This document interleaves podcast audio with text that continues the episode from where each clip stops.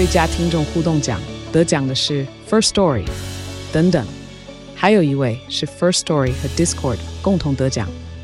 First Story 最新推出的 Discord 整合功能，是为听众管理新标杆，将拥有会员资格的听众自动加入 Discord 群组。这不仅减少创作者的负担，也为听众带来丰富的互动体验，获得全台 Podcaster 一致肯定。体验这个惊人的功能，立刻点击叙述栏链接，让你与听众互动更上层楼。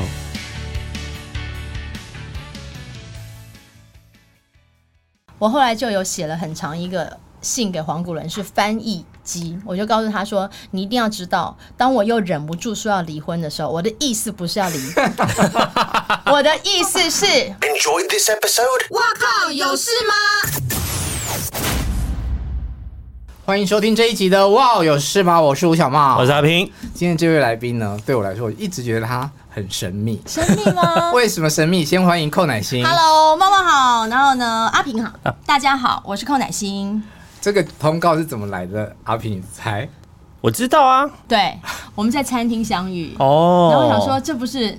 吴小帽吗？然后就真的就是，我是自动跟他讲说，为什么我还没有办法上你的节目？是不是？居然有人自投罗网。而且他在那个时候啊，他跟我打招呼，他素颜，对，然后我也就嗨，谁呀？然后他我心里面，然后他的眼睛里就是说你是谁？他就嗨嗨的跟真的一样。然后我就我很贴心的说，你没认出我是谁，对不对？然后结果他认错人，就是他在嗨一个，他以为是那个人，不希望啦。对对，那你。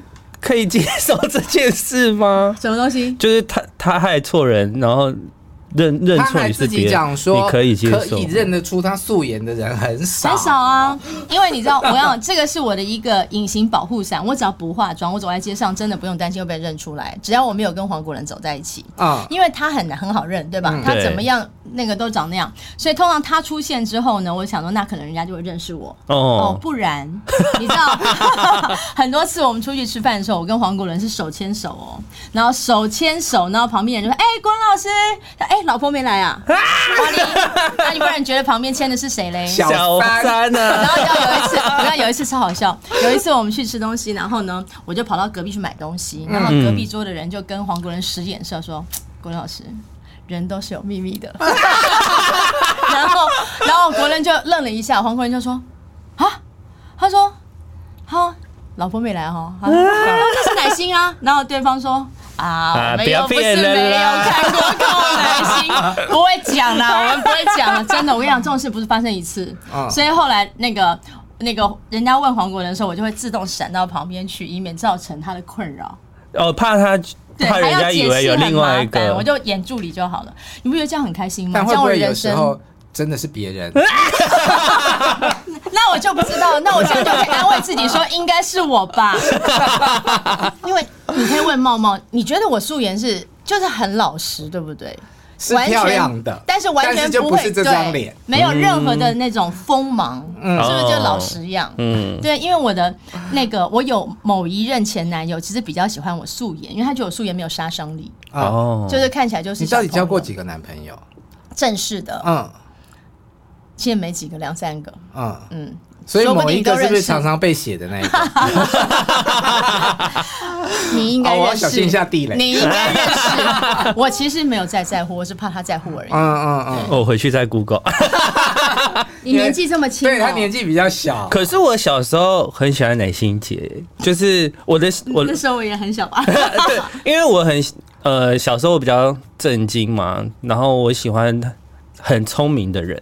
讲话很聪明，或者我就觉得哇，这种女生真的很棒。对，可我以为我这一点在演艺圈一直不被喜欢。啊。对，我就是这一种的，嗯，因为我就觉得她高学历，嗯，然后反应又快，嗯，就会让人家觉得你应该是如还不认识你嘛，嗯、就会觉得嗯，这女生应该很呛咖吧，嗯，呛咖听得懂哦，嗯，就是很难搞吗？难搞犀利这样子。嗯嗯。嗯，我觉得我在演艺圈，至少在台湾有大半的时间，我不瞒你说，我其实是没有很开心的。哦，因为我觉得我会的事情，大家并没有很欣赏。嗯，但是我觉得我不会的事情却被加重计分，譬如说身材要好，穿的要少，嗯，然后可能要会接大哥们的一些笑话，嗯，那可是我觉得我因为我我在你知道我其实第一个节目是来电五十，跟何笃林笃林哥。你也主持过来电五十？我是来电五十的末代主持人，就是我跟古林哥一直做到最后。嗯，然后那时候我搭档是何笃林。嗯，然后后来我其实也跟瓜哥、奶哥，就是大哥们都轮着主持过一段时间。嗯，只是呢，我觉得都没有留下印象。也就是说，我都练过了，可是那时候我都常常被告知一件事情，就是说不要强调你的学历，不要告诉别人你台大毕业，你就呢在旁边呢装的。傻傻的、可可爱爱的，比较受到观众欢迎。女子无才便是德。嗯，所以那时候我就会被制作单位要求说：“你记得那时候有呃有几位有名的歌手，他们出道时候也是隐藏自己是台大的。嗯，就不要讲，说会有距离感。是我没有觉得念台大有很了不起，但是我觉得为什么我的真实人生是不能讲的？嗯，这是那时候我在想的。嗯，后来我就说哦，因为呢，女主持人不被鼓励呢，强化。哦，不被鼓励做那个所谓的，我们不是有 A B 咖吗？对对对，就觉得女生大部分都是演搭词的，嗯嗯，就在旁边笑啊，或者是当个花瓶，或让大哥亏，嗯嗯嗯，所以没有人要你就是讲话清楚明白，然后带主 key 之类的。所以我觉得有一段时间，我是觉得说，我是不是要不像我才会被观众喜欢？嗯，那大哥们喜欢你吗？我不确定。嗯，这件事情我是不确定的，但我尽量做到一件事，就是提词，嗯、就是大部分大哥不被不被搞，所以我有一段 我有一段时间的生存法则，就是因为我会被搞，嗯、然后呢，我也知道接下来要访问什么嘉宾，所以我只要在大哥开完玩笑之后，嗯、提醒大哥下一个流程是什么。那他们可能就觉得我好用，嗯，就觉得跟我主持他们搭档的话，他们不用记流程，嗯，也不需要记内容，然后因为奶心会提醒。那这个提醒要很技术性吗？对呀、啊，当然了、啊，你不能抢大哥话的、啊。嗯、我觉得那些年我练得很，呃，我跟任何大哥都合作过，然后我觉得他们都会觉得看到我，他们就会说，他说啊，搭档是你，那我放心了。嗯，我觉得那是我那时候的生存之道。那假设我们现在在录影，大哥就说，哎哎哎哎啊，你要怎么提词？哎，那个某哥，你看那个什么什么什么好不好玩？或者说，你看那个谁谁谁来了啊？最近我有听到他的歌很棒之类的，哦、你就是想起一件事，就就告诉他说，接下来我们要聊歌了。可是像奶哥的话，他应该就很喜欢很聪明的搭档啊。奶哥本身就很聪明，对啊，嗯嗯，所以就是在奶哥身边，你特别不能出错。嗯、就是说，你不要让他觉得他要提醒你，那还得了呢？奶哥还要提醒你，你应该自己提醒好你自己的人生呢、啊。那你说像宪哥，他就不用你提醒他，他是一个完全呢自在挥洒的，嗯、你就要跟上他的呼吸，嗯，就是看他现在累了，那我们就出来，对不对？稍微呢热闹一下，嗯，瓜哥也非常聪明。瓜哥也是完全脑子里面有一套流程的。嗯，那我觉得这时候我们就要做他的写第一次，他他我们叫我们示范就示范，叫我们干嘛就干嘛。我有一段时间是一直在想，我要怎么在大哥身边活下去。嗯，尤其是后来到了全民大闷锅的时候，嗯，我身边全是大哥啊。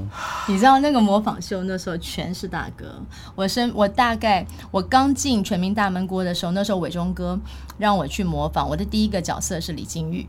嗯，后来我模仿过七十几个角色，嗯，还有张小慧是最有名的，就那个斗鸡眼的张小慧。嗯、我在全民大闷锅的时候，不瞒你说，我有三个月天天胃痛拉肚子，吓死了。因为你知道那些大哥们一个比一个厉害，厉害的跟鬼一样，嗯，他们完全没有人在背稿，嗯，以前我那一套帮大哥提词的生存法则再也混不下去，哇。你知道我进去录影的时候，大家不是在化模仿妆吗？对，所有大哥在干嘛？嗯、呃，在看报纸的是少数，通常在打游戏。好，然后呢，在那个聊昨天的球赛，嗯，然后再聊家里的小孩，还有呢，在打瞌睡的，所有人没有在对稿。但是，一旦三二一开麦，非常恐怖，每个人都讲的非常的流畅，而且呢，一段一段都是脚本上没有的。嗯，我想说，天哪！我这时候要讲什么？但你是乖乖的背着稿子。对，后来我就发现背稿无用论。后来我就在全民大闷锅那三个月的震撼教育，我就每天拉肚子、胃痛，只要一想到上节目，我就紧张快死。然后发现大哥们完全不背稿，但是脑子里全是稿的时候，我就终于在那时候把我人生背稿这件事情给忘了，就是管他的。看他们讲什么。因为我常常一整天，我们一起 live，我根本讲不到话。就第一段广告，我想说，哇，我还没讲话。到第二段想说，可是要变薪水小偷了，轮到我讲，我还没杀出去。然后到第三段想说，今天该不会叫白领前来看戏了吧？然后他们有时候会吐嘛，有时候会说。寇乃馨今天来看戏的，换你了。我不知道该怎么插进去，他们太溜了。嗯，可是你知道人是这样，就像练轻功。嗯，你不是绑着石头走路吗？他们不是说，当你绑着石头可以走路的时候，把石头拿掉，你就会飞。健步如飞。对，嗯、我在那个呃全民大闷锅旁边是台哥、郭哥、辉哥、嗯、虫虫，还有孔哥。哪个不是厉害的，跟戏精一样？嗯、然后我觉得我在那三个月活下来之后，你知道后来全民大闷锅，我是活得最久的一个女演员呢。几年？应该有七八年。哇！她总共做了十年，我应该在里面撑了八年。你有做这么长？嗯。然后我模仿了快一百个角色，嗯嗯，然后我觉得在那里面对我的学习是人生巨大的进步。第一个，我学会搞笑，嗯嗯，然后学会把自己弄丑、弄老跟弄斗鸡眼都没关系，就没有包袱了，就比较轻松了。嗯，而且后来我的女性缘从那时候开始变好。对，因为。的确，有一阵子就是你变好笑之后，我就觉得哎、欸，变得更能够亲近的人。然后你知道我那时候光是距离感就练这个斗鸡眼呢，我练了差不多一个月吧。然后有好几次隐形眼镜掉出来，就是那时候就你知道，因为 哎 Podcast 的听众，你们现在要去看一下 YouTube 哦。就是我现在可以，我现在还可以动吗？可以，其实蛮 很强哎、欸。我跟你讲，很难哎、欸，你会不会斗？我斗鸡也很难。我跟你讲，超难。我那时候就是拿一支笔，每天这样斗，然后斗到隐形眼镜啪掉出来，然后继续斗。可是，一旦我会了，嗯，我觉得就很自在。嗯嗯。然后我现在这些年，我会觉得我的个性有点颠倒过来。嗯，我现在比较像男生。嗯，就除了我的外表还是女生，就像大家现在，呃，我已经剪头剪短发，可能有超过十年以上了。嗯，我让我剪了短发之后，我就个性整一个都 man 了。我发现其实我更喜欢做女汉子，我一点都不喜欢做小公主。嗯，是到这些年我，所以就比较放松。我喜欢飒，我不喜欢那个，嗯、真的。所以人家叫我再留长发，打死不要。嗯，我已经习惯了。所以这感觉听起来像是变强悍了。我觉得应该说，对，我在大学以前太受到家里的保护，因为我一路都念书是乖乖牌，嗯，都在教会长大，嗯，所以你可以理解我以前是个教会乖乖牌。但是出了演艺圈之后，我觉得这个世界跟我想的不一样，嗯，大家并不喜欢乖乖牌，嗯，也不喜欢模范生，嗯，所以我有一段时间是很冲撞的，想说那我怎么办？我会的人家不想要，嗯，那我是跑错场了，嗯，对不对？我为什么不去做什么律师、医师或英文老师？我跑到演艺圈，嗯，可是后来我就觉得，经过全民大闷锅之后，我觉得这里是好玩的，嗯，我是双子，我觉得他有点燃我双子座的新奇感，嗯，那我觉得，那我喜欢这个好玩的工作，那我就要适应这个游戏规则，嗯，所以那段我觉得在全民大闷锅的八年，对我来说算是一个很好的教育，我也非常感谢大哥们都不吝啬赐教我，嗯，后来我觉得现在吧。我后来又经历了活动女王的时代，然后再去大陆做了几年的工作。我觉得现在的我已经完全不是小公主了。嗯，我觉得我比较希望自己可以做一个雌雄同体的。对，就是可以做男生的事，也可以做女生的事情，然后做一个很飒的。如果有一天我还有能力决定我自己人生，我才不要做公主呢。我觉得公主可怜的要死，嗯、来不来就要去合番，嗯，对不对？然后 或者是等着男人来救，是不是？驸马爷要是不好，还倒霉的要死，对，啊、对不对？然后一不小心就被下一个皇帝给劈了，给砍了。我觉得要就要做女王。嗯，活动女王这件事情，你在当年到底有多辉煌？一年可以接多少场？一个月有三十天，我最忙的时候大概一个月我算过有四十五场，然后如果到了年终就会非常忙。嗯，平常是记者会跟那个晚会或者是嗯颁奖典礼。嗯，然后呢，如果是到了尾牙的时候，那几乎就是嗓子全是哑的。嗯，当时在台湾，应该你念得出名字的科技业，然后美容保养业或者是人寿保险公司，应该都是我的客户。嗯嗯，然后直到。我人生最糗的一件事，你还记得吗？你说念错牌子，嗯，嗯 快想死的心都有。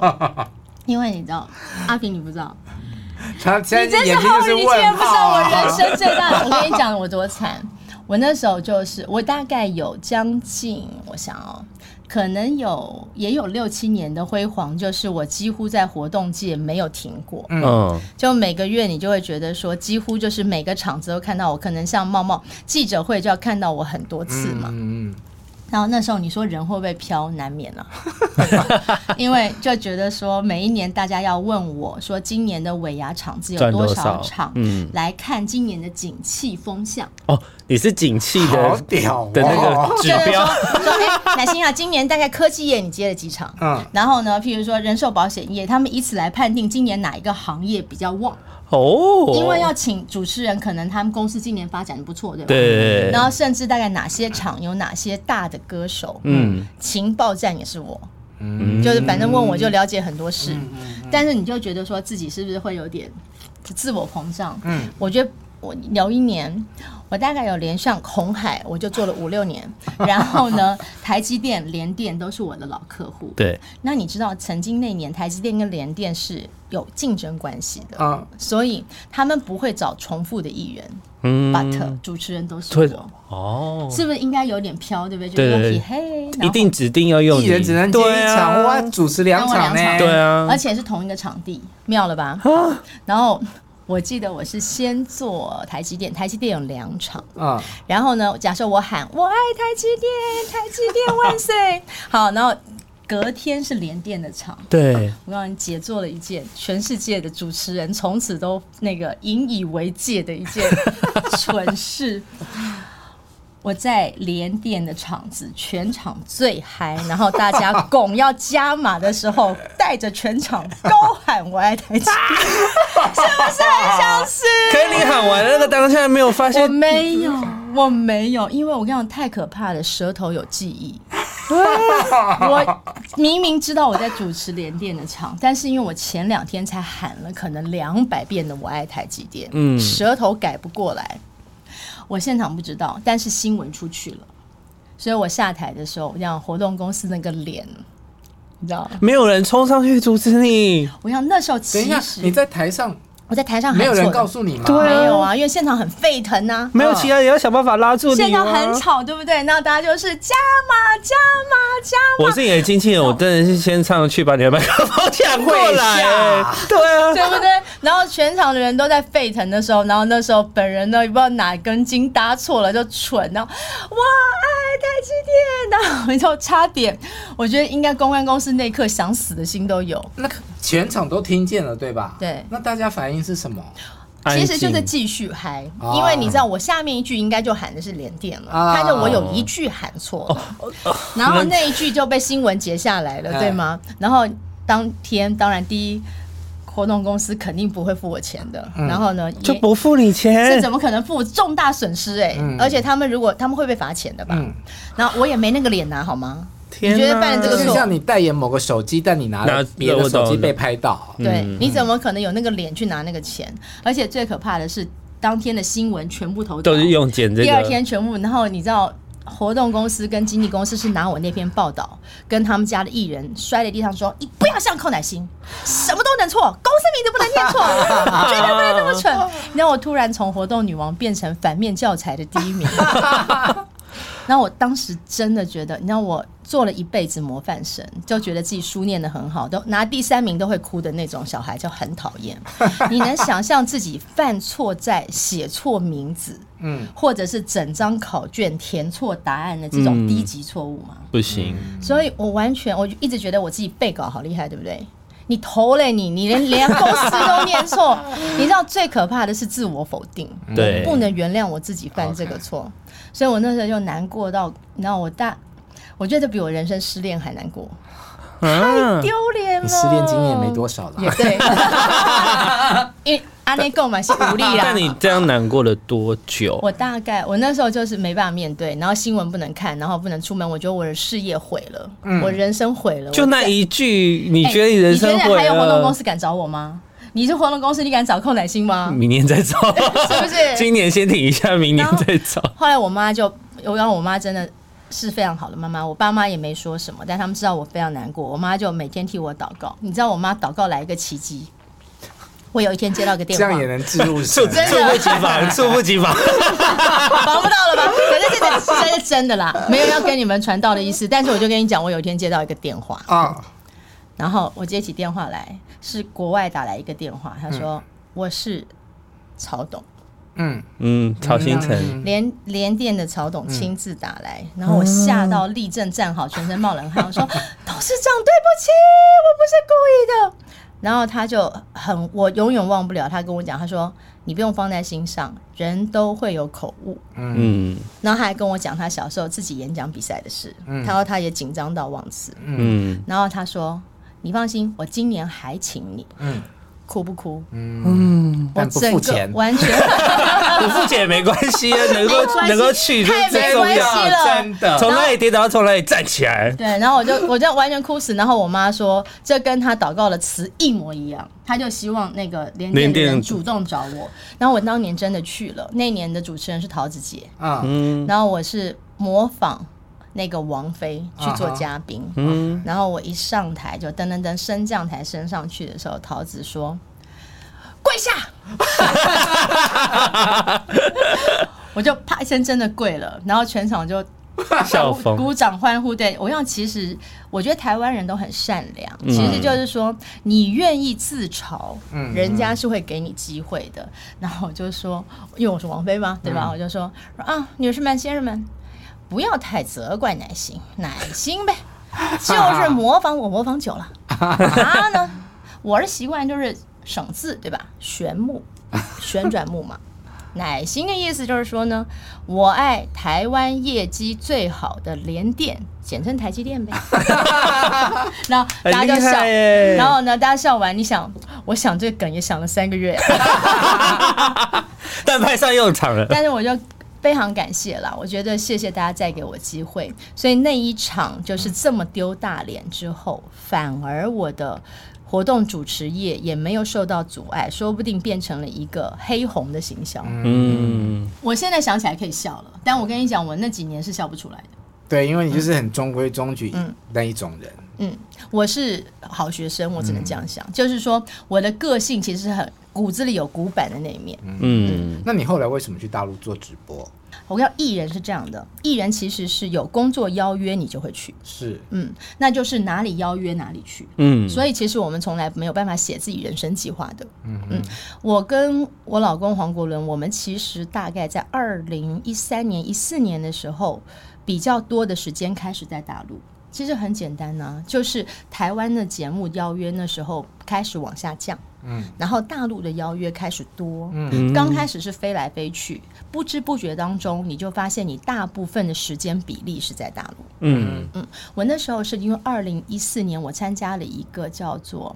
我是演说家的比赛，嗯。嗯、一篇演讲红了。那篇我讲的是别对你爱的人飙狠话，嗯，然后我是哭着讲的，因为我非常不想讲这段我的人生当中的黑暗面，嗯，可是没有想到我讲了我是怎么对黄国伦飙狠话，怎么对我亲爹、对我爸爸飙狠话，我哭着讲完，结果视频爆了，那段。呃，演讲视频现在是二十一个亿的点击，哇！所有人在街上看到我，完全不知道我的名字也没关系。他说啊，你就是骂老公那个，你就是那个对你爸讲狠话。他说，那你现在还骂老公吗？然后有非常多的人传讯息到我的微博啊，或什么跟我讲说，他看了我这篇，哭着跟他的儿子道歉，嗯，或者是夫妻本来要离婚，后来抱头痛哭，嗯，我看着都哭哎，因为我不晓得，当我愿意把自己的这个。人生最大的痛讲出来，我告诉大家说，我就是嘴巴太利了，然后怎么样怎么样伤害我最爱的人，就让很多人都有同样的共鸣。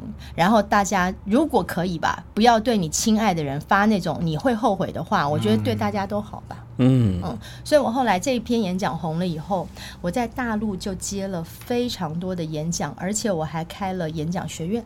嗯，我那时候是跟中国传媒大学合开了演讲学院，嗯，然后做节目，然后做培训的导师。那国伦呢，比我晚一步过去，他是很呃，他是刚开始从我是歌手，然后开始做大陆很多的音乐节目，对对对，因为大陆觉得他呃有音乐底子在，而且讲话又好笑。因为国伦可是在台湾先经历了八年的综艺训练，嗯，所以他应该算音乐人里面好笑的。对，他的啊，他不怕吐槽。你想他在台湾面对的是玉林哥，嗯。梁鹤群、嗯，赵哥，嗯，以及呢，所有呢，我们这边综艺界的鬼才们，他的好笑就是你会翻白眼的好笑，对，就是。小 S 会一直吐槽他，然后他他越被人家打头的时候越好笑，嗯，因为他会很顽强的抵抗，死也不认，你知道吗？就是他的人生有一种。就是不怕惹人厌的特质，我觉得他很喜欢惹人家，然后跟人家 然后这样他跟我的人生相处这样，我觉得他很喜欢台语那个叫什么，就拿一个棍子去戳那个蚱蜢。你看那个照片，他喜欢把人家那样弄起来以后，他觉得听听很好笑，就是小学生喜欢拉女生辫子的那种，嗯，比较中二一点。但是他这到这把年纪还能中二，你不得不说他确实呢有一种青春有助的执着，对吧？有一个年轻的灵魂。对，可是他把人家惹起来以后，他的反应跟人家对打的反应。是好笑的，嗯，就是你看那种小学生吵架，你也觉得很好笑啊，嗯，嗯，他有一种勇于惹别人讨厌他的勇气，但他也会亲自灭火，他乐此不疲。等一下，我想先插播问一题，你说那个别对你爱的人飙狠话，嗯，那你是属于一个脾气不好的人吗？呃，我有我的雷区，我觉得正常来说，我会告诉你，我觉得我情商算高的，嗯，可是呢，我不能够被冤枉。嗯，如果别人冤枉我，我就会非常愤怒。嗯，可是只要能用道理讲得通的，我都不会那么气。嗯，我人生最气那时候我，我我讲那篇演讲的时候，我两次大飙狠话。第一次是我爸反对我跟黄国伦在一起嘛。嗯，因为我爸就觉得他又是再婚，然后他又老。嗯，长得又不咋地。哎、欸，我怎么嗯的这么 会吗？有吗？郭老师蛮帅的，他真的不好看。然后我我没瞎，但是他有他灵魂的光彩。好，但是呢，我爸肯定不能了解，对吧？真的真的，我想黄国伦算是让我服气的人，要不然姐不会那么蠢的。但是呢，我爸是不了解的那时候。然后我爸就说我要嫁给他的话，他就跟我断绝父女关系。哇，这么严重、嗯、啊！然后我爸说：“你为什么跟黄冠在一起？你跟黄冠在一起，我就不要认你这个女儿。”他在电话里跟我讲的。然后你知道我跟我爸怎么回吗？嗯，我说：“哦，那从什么时候开始？啊、你通知家人还是我通知家人？”哇，你也是没有要输哎、欸！我跟你讲，我气到的时候，我非常极度生气的时候，我的语气就这么冷。嗯，我不会骂脏话那种人。嗯，但是我会很狠。欸、然后你对着他讲，那眼神好恐怖啊！救命啊！我刚刚侧面我有看到，真 的。可是我当时是极度愤怒，可是语气绝对不气。嗯，你知道，我觉得我非常生气的时候，我的头脑会像透明的那个看板，我突然非常清楚哪句话能够一刀毙命。我懂，我懂。嗯，你知道我意思？但我平常不是这样的人。嗯，就我平常正常的时候，我其实还蛮好来好去，嗯，然后我不太在意护很多事的，但是你不能那个点上踩我，嗯、那时候我就是要嫁给黄国伦，我爸跟我讲那件事情，对我来说就是 OK 呀、啊。嗯，你想怎样？那黄国伦是最常惹我的，听起来 听起来我是不是爱他爱的要死，对不对？但是我跟你讲，让我气到快死也是他啊。嗯，他永远有本事讲到那件事情，你觉得我会觉得老娘今天要是不杀了你，我就不姓寇。太扯！他会让我想揭竿起义，你知道吗？其实我平常很爱你，对不对？好，你你胆敢给我犯这个错，你给我等着，我就不。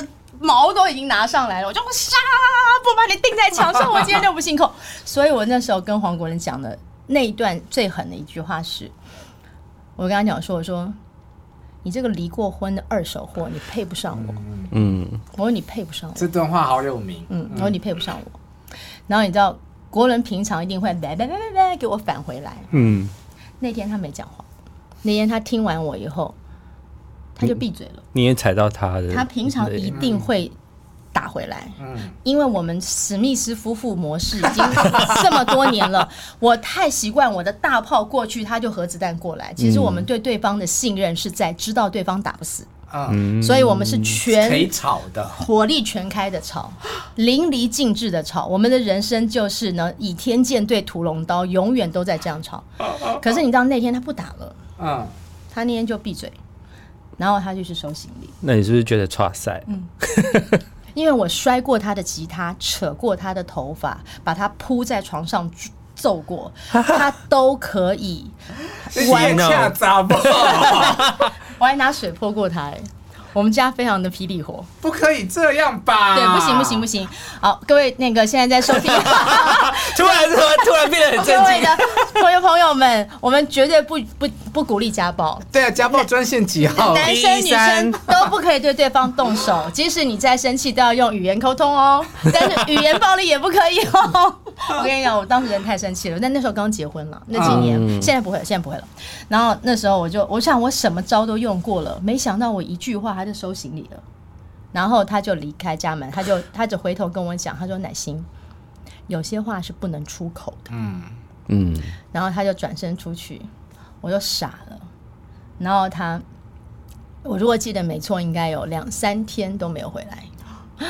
你知道我这三天我都想不出示弱吗？传讯息我，我没办法耶。你知道我这个人的笨是笨在，你看我好像很，我是个喜欢辩论的人，嗯、又是爱讲话，又话讲不停。可是你知道我真正卡关的时候，我连道歉都讲不出来，腰弯不下去。嗯，然后我会觉得我很难过，然后很害怕，很希望他回来，可我就讲不出那三个对不起。嗯，那我就卡住。黄国伦说我会宕机。嗯。所以后来三天后是他自己回来，他回来也没说什么，嗯、他就回来以后就抱我，他说他很担心我，嗯，我就哭到不行，所以他还给你台阶下，嗯，嗯我们我们结婚十四年了，嗯、我可以告诉你，我们能够走到今天还没离婚，不是我的功劳，是国伦的功劳，因为我每一次都会吵到想离婚，嗯，可是我们之间这么多年来没有一次是我先道歉，嗯，因为黄国伦在。惹我在讨人厌，我觉得他有一个极大的优点是，他常跟我讲说，如果不是他道歉，我们绝对走不到今天。嗯，He's right，是的，因为他很清楚我气起来我会宕机。那你除了讲过他是离过婚的人之外，你们在吵架的时候，嗯，你有时不时的把离婚说出口吗？会。很糟，对不对？超糟的。到现在，你让我在大陆做情感，后哪天你跪下？真的觉得我很糟。对不起，我在反省当中，我有越来越少了，频率有越来越低。啊，你是说一年三百六十五次，然后现现在剩三百次之类的？大概只有剩下一百次喽。我跟你讲，因为我后来有跟国伦讲，我说。我这件事情很糟，因为呢，我自己在做情感导师，我一定会告诉我的学生们，绝对不能吵架、谈离婚。但老师自己做不到。嗯，好，我后来就有写了很长一个信给黄古伦，是翻译机，我就告诉他说，你一定要知道，当我又忍不住说要离婚的时候，我的意思不是要离，我的意思是 means。我现在很痛苦，嗯、痛苦到我无法忍受，嗯、或者是我对你这件事情极愤怒。嗯、你如果不正视我的痛苦，我就走不下去了。嗯、我说，所以你要理解，当我飙狠话的时候，我的动机是我很痛苦。嗯嗯嗯，我希望你认真对待。他不是那字面上的那两个字的意思。你不要再跟我那边耍哈哈，你不要再跟我来别别别别。不行啊，因为对他来说，你的痛苦就是三百多次，每天都在痛苦，我说不出来啊。我最近。那个，我们最近不是上那个宪哥的节目，也在聊吵架的事吗？嗯、我就说，真的不要对你爱的人飙狠话，但我们衷心的恳求各位大佬们，不要让你爱的人想飙狠话，好吗？嗯，你就不能不要把对方逼到这个地步吗？因为正常来说，我们都是。好的情商跟不想跟人家吵架的个性，嗯，你就不要一直踩雷嘛，你一直踩，一直踩，一直踩，再踩，再踩，再还踩，踩，踩，踩，踩，你好像我们不跳起来，你就不开心，那不是很那个吗？但有时候是不是要想一下自己那个雷是不是比较多一点？我的雷不算多啦，我的雷第一个就是你不能够冤枉我，嗯，第二个你不能在我做的要死要活的事情上再扣我的分哦，嗯，就是我我觉得。如果今天是我的错，啊，今天你跟我讲说这件事你不对，我真的能忍。我说哦好，对不起。但是如果我觉得这件事情我做的很好，你却告诉我还有哪里不够好。你如果挑我那个剩下的两分，不去看我的九十八分，我会极其沮丧，沮丧到愤怒。所以他可以先称赞你说：“南星，我觉得这九十八分做的很好，但是还有两分，怎么样？可以吗？”还是不是很爽？真的还是不是很爽？真的啦。因为通常，但是怎么样？怎么样？对，就是后面是后面的是真的，后面才是重点。那我觉得人都不完美啊，就是我们一定都有优点有缺点。可是如果你一直都只看人家的缺点，那怎么会开心呢？嗯，对吧？所以不要再提离婚了。对我，我深自的反省。好吗？好。我看那个小姐不吸地啊，嗯，想说你们还有道歉信悔过书，也太恐怖了吧？因为我是一个，我就跟你讲，我是个模范生底的人，很讨厌。你知道小时候考错考卷是不是要订正？对，是不是？我跟你讲，我是我星座没有那么熟，但我很熟九型人格。我想我是第七号型人格，嗯，平常是欢欢喜快乐的逸乐主义者，嗯，可是你知道第七号型人格最害怕什么？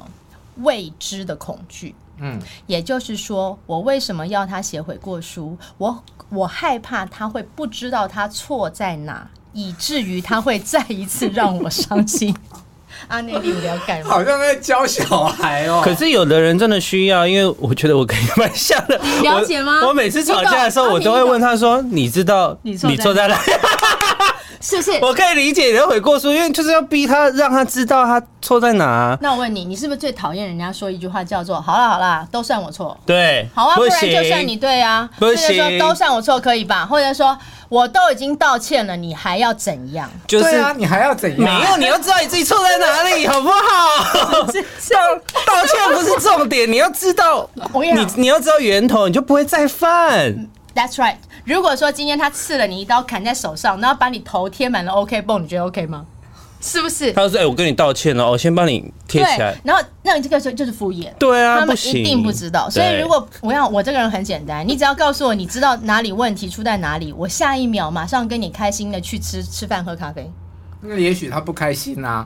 对，可是可是问题是我们一定。冤有头债有主，解铃还须系铃人，他一定有那个点嘛。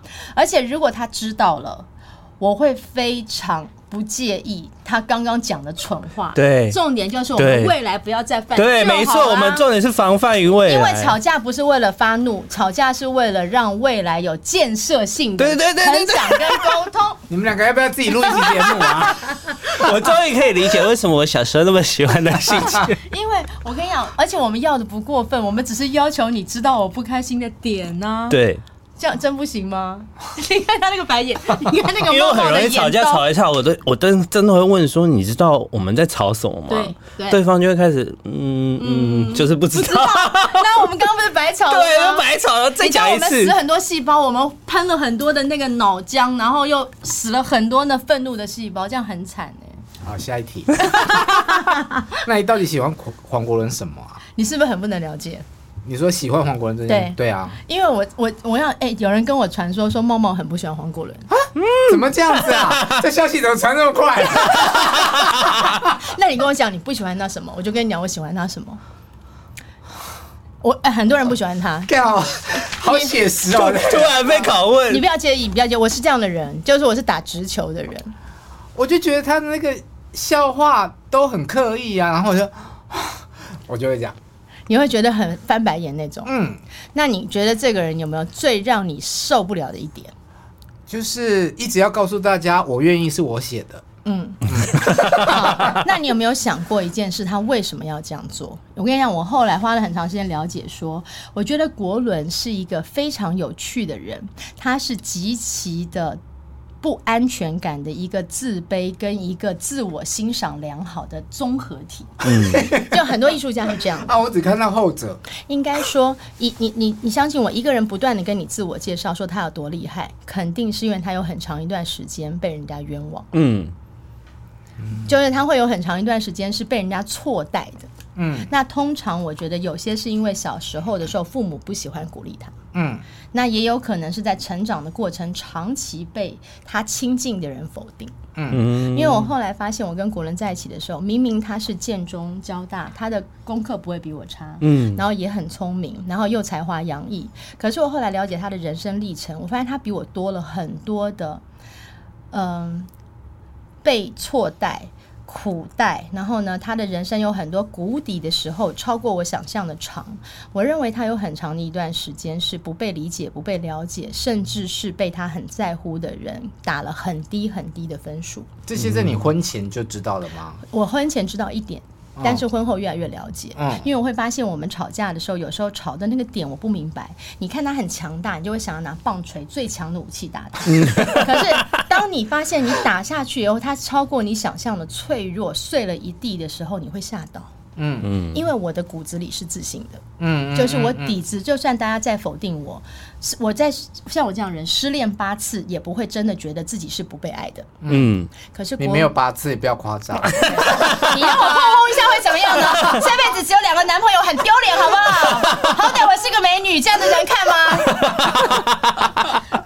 谁说我只有两个男朋友？至少有个四个吧。不要，有一些不想讲了。对，有些不不不为人知。你们以为你们媒体什么都知道吗？我们有些事也没跟你讲。但我又我觉得国伦不是，国伦是一个，他如果被亲近的人否定，嗯，他会真的被否定的人。嗯。然后我觉得他都在自我介绍。你知道，当他一直跟你讲他写过《我愿意》的时候，是他很怕你们不知道他是谁。嗯。我们很难了解你是黄国伦呢，你还怕人家不知道你是谁？对。他真的怕。但是这个怕他是不会讲，他天蝎啊，嗯，他不会把他的天蝎表达出来的，一定要是一个看起来很厉害的神秘感，嗯。可是如果他心里面是个没有自信的小孩呢？嗯。他就要自我介绍，可是他自我介绍会让人觉得说靠，你要讲几次？但是问题是，姐，你看我们要被黄标了啊，不能讲这个。应该还好，这中间的中间的哪个是不能讲？逼掉了，逼掉了，逼掉了。他那个他那个机制好像是对对，OK 的 OK 的，现在二十几分。这件事情是靠得住的吗？靠不住，靠不住，靠不住，靠不住。所以我后来了解，国伦的内心其实比我是个小女生，嗯嗯，而我比较像是个小男生。OK，我觉得我们两个人的内在性别是错置的。你知道，国伦以前在大学的时候是全班女性特质量表最高的，嗯。啊！但他的男性特质也是最高的，所以我俩都雌雄同体。那他会不会是双性恋啊？Who knows？因为他不见得有这个缘分遇到，但是因为我很 man，嗯，所以我们两个相处模式更多的时候是我宠他，可是，在关键时刻，就像我说我走不下去了，嗯，我喊了离婚，我不知道该怎么解套的时候，他会突然变成。我的兄长，或者是他就理解了。嗯，我们中间每一次否极泰来，都是因为他不跟我计较，嗯，他先下楼梯。嗯，但是大部分的时候是确实是我为他做牛做马。那你说我爱他什么？我觉得两件事，第一个我看过他人生的谷底，嗯，我也看过他很拽的高峰，嗯，他最红的时候手上是有八到十个节目的，在小小的一个台湾也就十几个电视台，他有八个节目，嗯，那我觉得我看过，我也看过他上鸟巢，对吧？但是我觉得我看过他的高峰跟谷底，我可以很客观的跟你讲，国伦是一个在谷底。再难过也不会丧志的人，嗯，他很难过，嗯，可是他不会放弃，嗯，我觉得他那种 never give up 的精神，对我们双子座还蛮稀罕的，因为如果是我，我可能就崩了，嗯，他会熬住最后一口气，觉得我还可以再试一次，嗯，那他在高峰谷顶的时候，他在最高的地方，我跟你讲奇妙了，他在最高的地方一点都不臭屁。嗯，他反而平常那个臭屁，他不臭屁吗？嗯，他在巅峰的时候不臭屁。嗯，因为毕竟他有他的信仰。嗯，其实你真的给他他应得的鼓励的时候，嗯，他可以很谦卑。他通常会一直自我介绍，我写过什么，我上过鸟巢，我写过我愿意的时候，一定是他那时候是没有自信的。哦，所以好了，国文老师，拜托你来上节目好吗？所以我觉得他是一个在高峰的时候不会。忘记自己是谁，在谷底的时候呢，也不会忘记自己是谁的人。这个对我这种个性比较轻巧的人来说，我觉得是很有生命厚度的。嗯，然后如果以爱情来说，我觉得他有趣。我是一个很怕无聊的人，我觉得他可以偶尔讨人厌，但他不可以 boring。嗯，他每天都可以跟你斗嘴吵架，这样。是的。那如果以爱情来说，我要一个人是真的爱我的，我觉得我的付出才值得。嗯，那我不知道阿平认不认同？我觉得被爱。我们现在是一条线，对，我们是，我觉得我们的那个爱情频率比较相近。我觉得爱这件事情不一定是甜言蜜语，不用啊，也不用很多浪漫，不用。但是你要让我知道你懂我。对，是不是？对对对对对。现在给我对的那么真诚，你试试看，他 就真的很理解啊。对，因为我觉得理解万岁，就是说，当你被懂了，其他的事情都不重要。黄国伦是一个真的很懂我的人，所以他可以老是装不懂。嗯，黄国伦讲过一句名言，他有一次写一个道歉信给我，他说：“乃心，你放心啦，我真的懂你。”他说：“不懂无法装懂，嗯，但是懂的人可以装不懂，有没有道理？”我觉得听到这里，就是我可以理解你们为什么可以这么相爱，还没除了那个相爱 相杀都有，但听那个模式大概就懂原因是什么。我们就一直在相爱相杀，可是我觉得那个骨子里是我很确定这个男人爱我，所以我为他付出，我觉得不亏啦。嗯，我可以讲一个细节，那我曾经听我一个非常好的。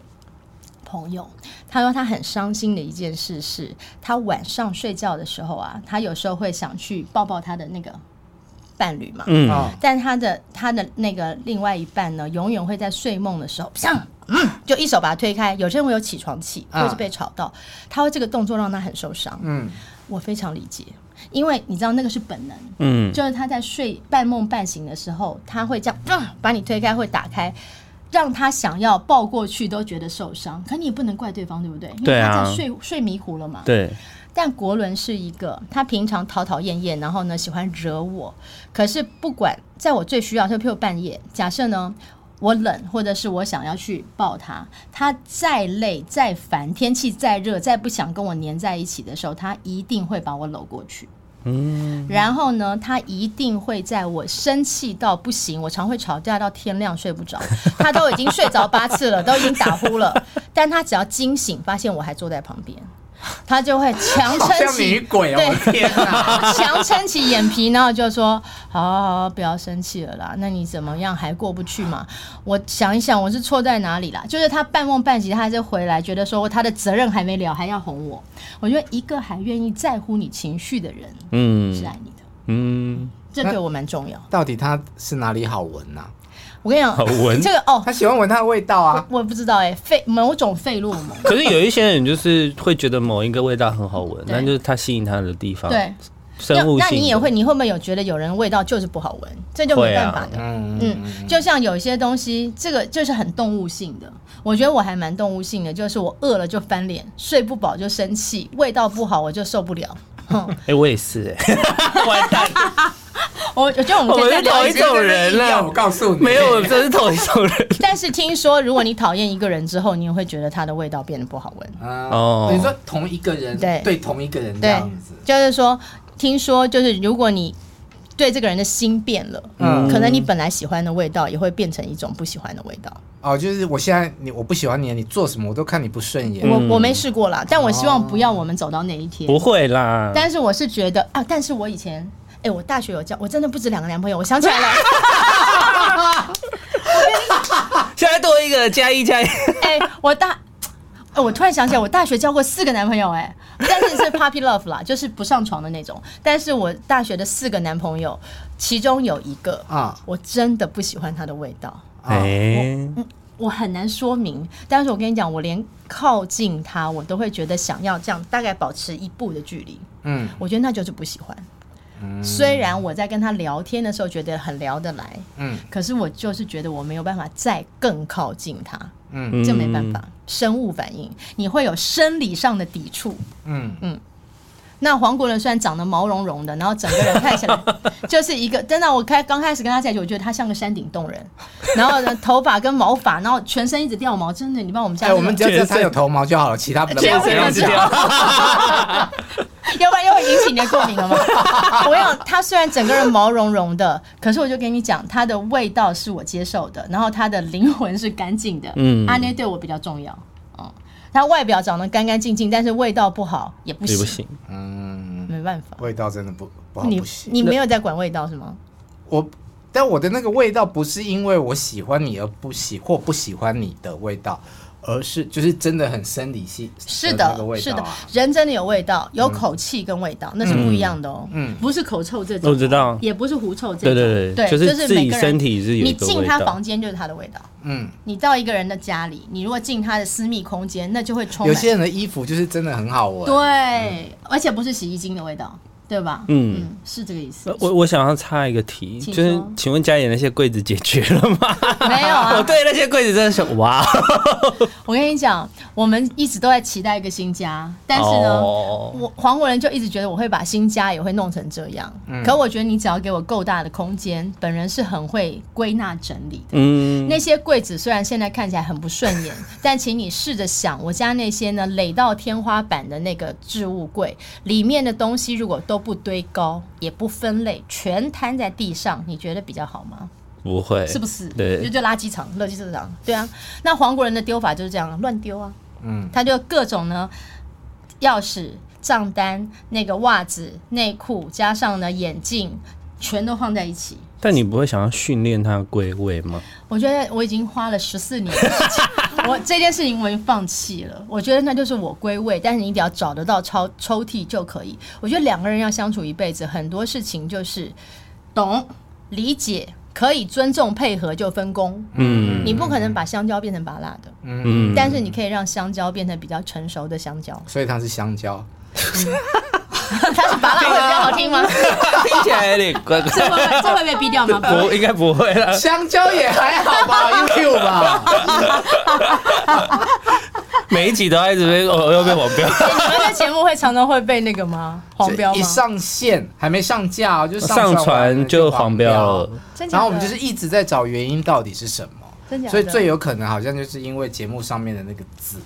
啊，那黄标的意思是什么？就是说你们的言论或者是有一些犯规吗？第一个，他就是那一集不能开盈利，我们就没有点击。其实可以盈利，只是说它，呃，因为他黄标你，他就认定你是一个比较不符合大众规范的影片，他就不会把你推，他不会推荐你，触及但是你到现在都不知道你们有时候黄标的原因是什么？就是完全不知道，因为他不会告诉你，他只会出现说哦，这个内容受限制，是哦，但他不会跟你说是哪一个事情受他不会有个。list 是说这些不能讲。他会没有他会先跟你说大概大规范对嘛，但是真的触法的问触犯的那个问题是我们这样理解啦，我觉得黄标也可能表示说贵节目就是相当受到重视，可能是属于是一种那种树大招风，或者是就是说有被关注到，不然谁知道你黄标啊？反正我觉得就很神秘啊。对啊，但是我觉得好，那我们尽量再合法一点好了，对对对对已经可以了。保守一点，保守一点。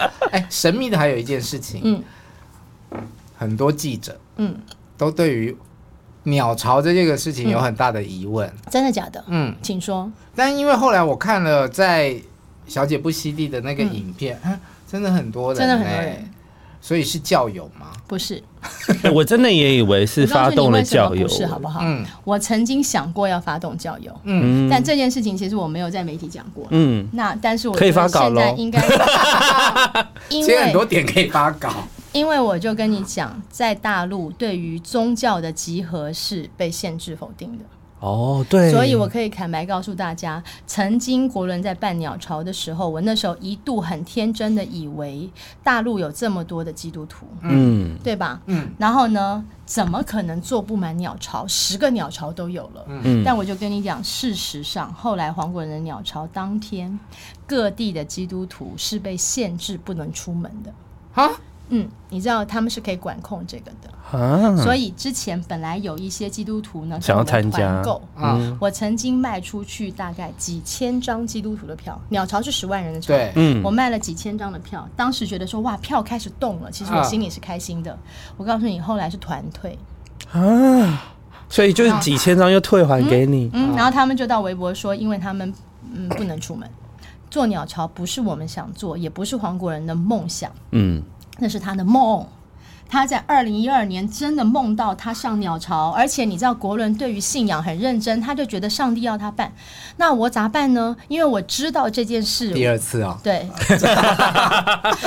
防猝不及防的神的置入，你可以准备开放，反正我就跟你讲，当时但是因为我跟他同一个信仰，所以行，你这么确定这件事情，我就认。我们本来有主办方，本来有赞助商，嗯都好好的。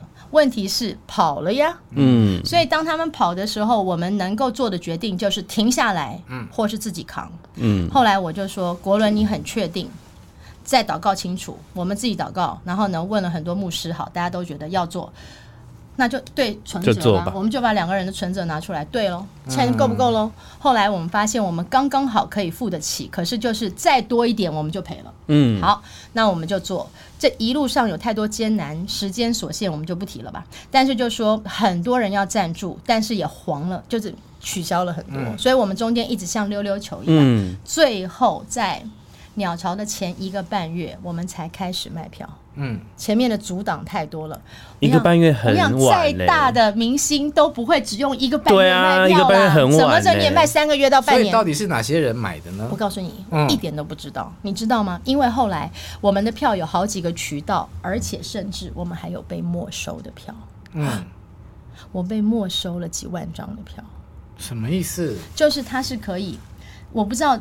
在台湾怎么样？但是主嗯，在大陆有很多的机构是可以跟你拿一些票跟没收的，就他有一些票他是不让你卖的，他有保留位，你这样说好，保留席。嗯，所以其实我就跟你讲，我在开场之前，我完全无法计算有多少人进来。嗯，我只听说哦，这边大概有多少票，这边退满，我自己算大概差不多，我们是八成卖出去，但我。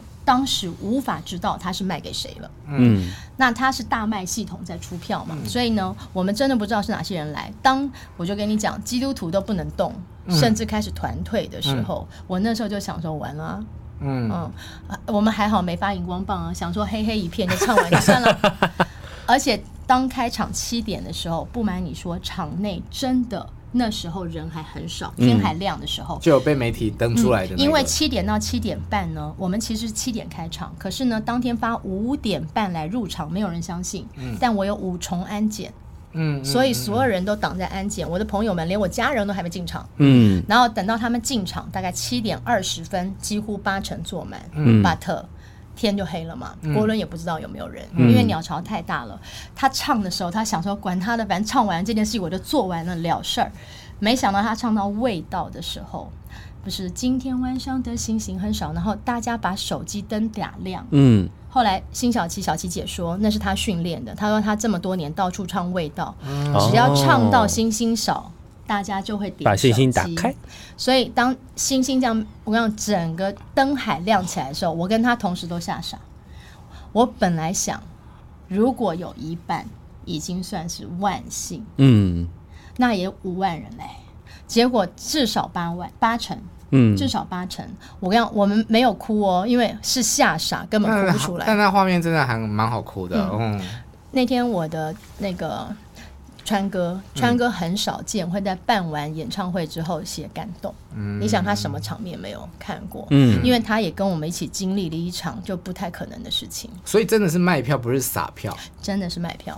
你是说去门口叫大家进来？公关票啊，真的是对，我知道你的意思，就是是不是邀来的？对，要真不是，因为撒票很难呢，非常难。因为你知道他在北京，如果你撒到上海，人家还不愿意坐飞机。对啊，所以他难是难在人，而不是钱。嗯，钱你可以认赔，对不对？可是人要从哪里来？要特别到那个地方，在五重安检进去听歌，对，太难了。所以我只能说，对我来说，这就是一个没有不可能的奇迹。可是国伦在这中间跟我，我们两个只有一件可取的事情，就是我们还够大胆，我们没有放弃过。那时候我就跟他讲，我说大不了真的没人，我也跟川哥讲，我说真的人很少，我们就。好好唱，唱到所有的人看到视频，觉得欠你黄国伦一张票。嗯，黄国伦就开玩笑，他说：“不然我就说我包下鸟巢唱给我老婆听。”还是他的讨厌。这也很感动啊！但我们不需要这样吧？姐没有要这个浪漫，姐想说你能不能不要那么累？可是我觉得真的做过这件事情之后，其他事就不怕了啦。嗯，其他事就不怕了。你知道我今天有带一个非常感人的东西，一定要展现一下。我要勿弄丢，勿弄丢重要手提。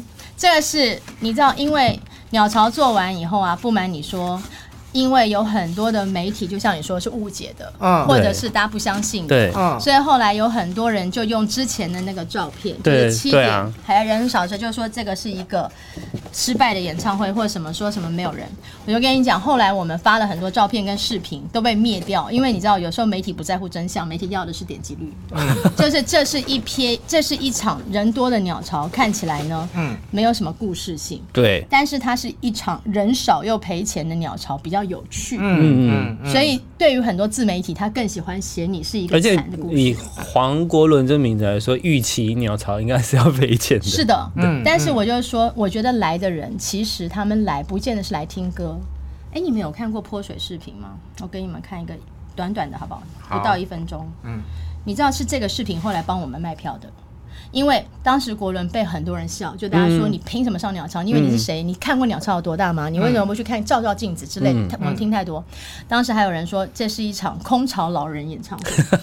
空巢，然后 国伦有一天就自己在家里面，他就拍了一个短视频给我，嗯他就在家里厕所拿水泼自己，然后他就录了一个说，我要很多人泼我冷水，但是我自己泼我自己冷水，然后他就自己一个人在家里厕所，然后一边手泼一边手用手机录，传给我看，他说但是泼多了我就遇水则发，就这样一个视频，我看觉得就还。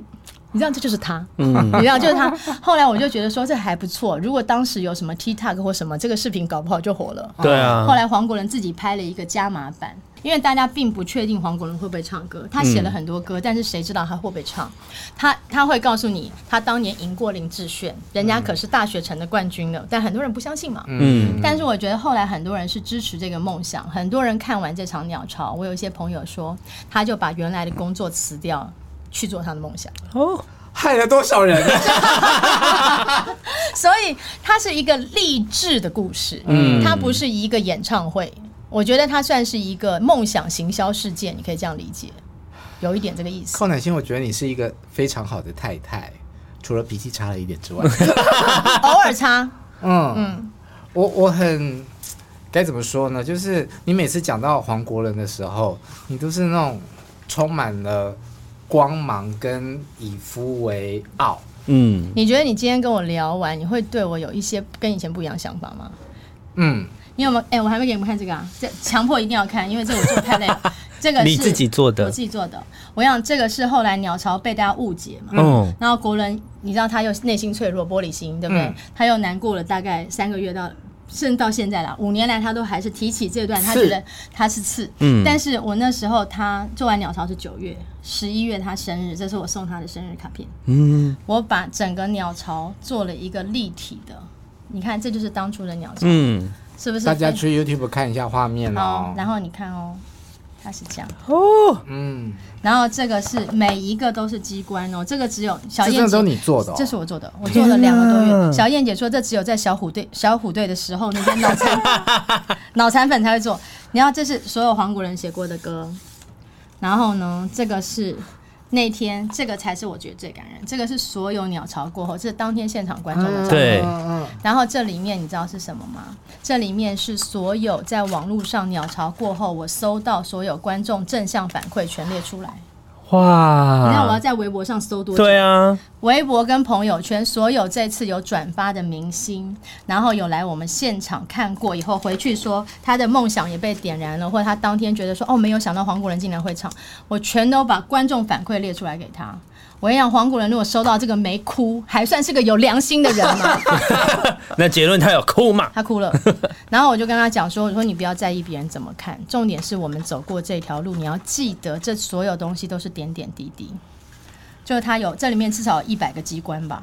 那我觉得这每个东西都是我们走过的路，为什么要在乎别人怎么看呢？这真的要我收到我也会哭你。这个老婆做的好极致哦。我觉得这是不是脑残粉的行为？我觉得这不算是老婆，这应该是脑残粉，因为对啊，你有你就真心爱他哎对，我觉得我是他，我觉得他应该算是我是他的，我就跟他讲，我说他的粉丝会会长，所以我平常骂他那个狠话怎么了？姐不能够骂一点狠话吗？因为我平常有在存钱呢、我可以可不可以讲离婚？可以，不能讲吗？那钱真的是 对不对？你看，包括那时候鸟巢的所有批文，哇，然后还有小燕姐传给我们的讯息，我全部都你真的好少女哦，这部分。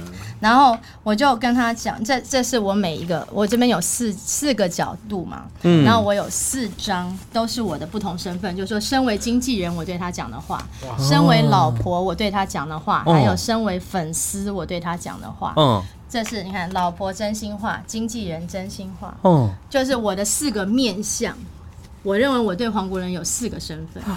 老婆、经纪人、粉丝，还有个啥呀？我，哦，就是我要对他讲的话。嗯、我觉得，所以黄国伦，我是双子，但我觉得我不止双重人格。黄国伦拥有我，等于拥有了四个老婆，算他命好。凭什么他有这么好的命？姐不能够飙狠话说要离婚吗？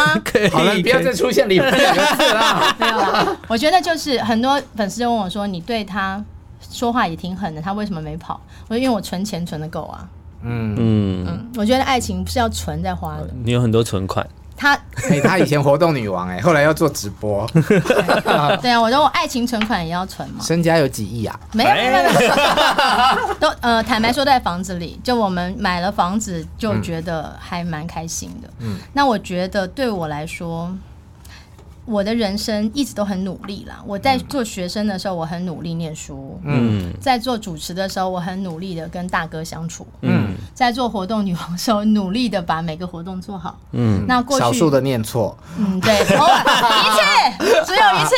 然后后来我就很在意，不能再念错。然后我去大陆这些年，除了做情感导师、培训导师，我后来做直播也蛮拼的。我做了四百场直播，也毛毛。嗯嗯，一场五小时。然后做到扫虾吐，快要那个真的快要喉咙都破到有血丝，嗯，然后呢声带大概肿了两年没好过，然后我有三次是播到一半就送医院，就是急救，因为就是上吐下泻不停。后来医生说也不是什么病毒，啊就累，嗯，就是你的身体在抗议了，嗯，就是累。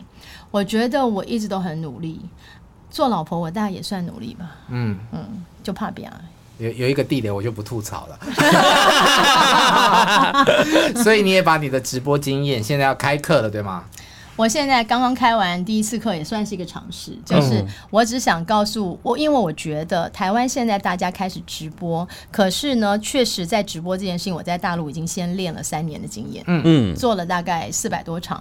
呃，我非常清楚抖音啊、TikTok 或者是呢，嗯，各种的直播平台他们的游戏规则。嗯，其实重点是演算法。所以我刚才问你们说，你们知道你们为什么被标黄标吗？嗯，因为其实各个平台都有它的 AI 的机制。对啊，这是这些年我在拼命的播之后，开始找到比较聪明的方法。是我有一些真的是那种骇客级的朋友，嗯，嗯，就是他们真的会告诉你平台的演算 AI 方法是什么，破解就对了。嗯，那。也许 AI 的算法是实时在变，嗯，可是你一定有一些原因会让你的流量容易爆，嗯，也一定会有一些原因让你限流，嗯，所以我觉得在大家知道幕后跟目前都能够两方同时并行的时候，你做直播，或是你要带货，或是你要做呃像这样的节目，你就会更容易被看到，嗯，我觉得这点还蛮重要，所以我就会想说，我知道这些藏宝图或是秘密，我要不要跟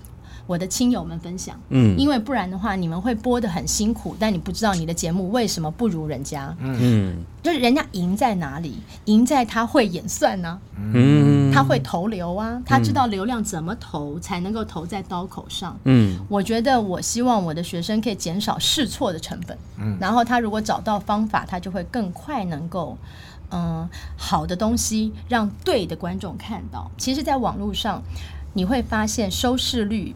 点击率变得很精准，嗯，不像以前。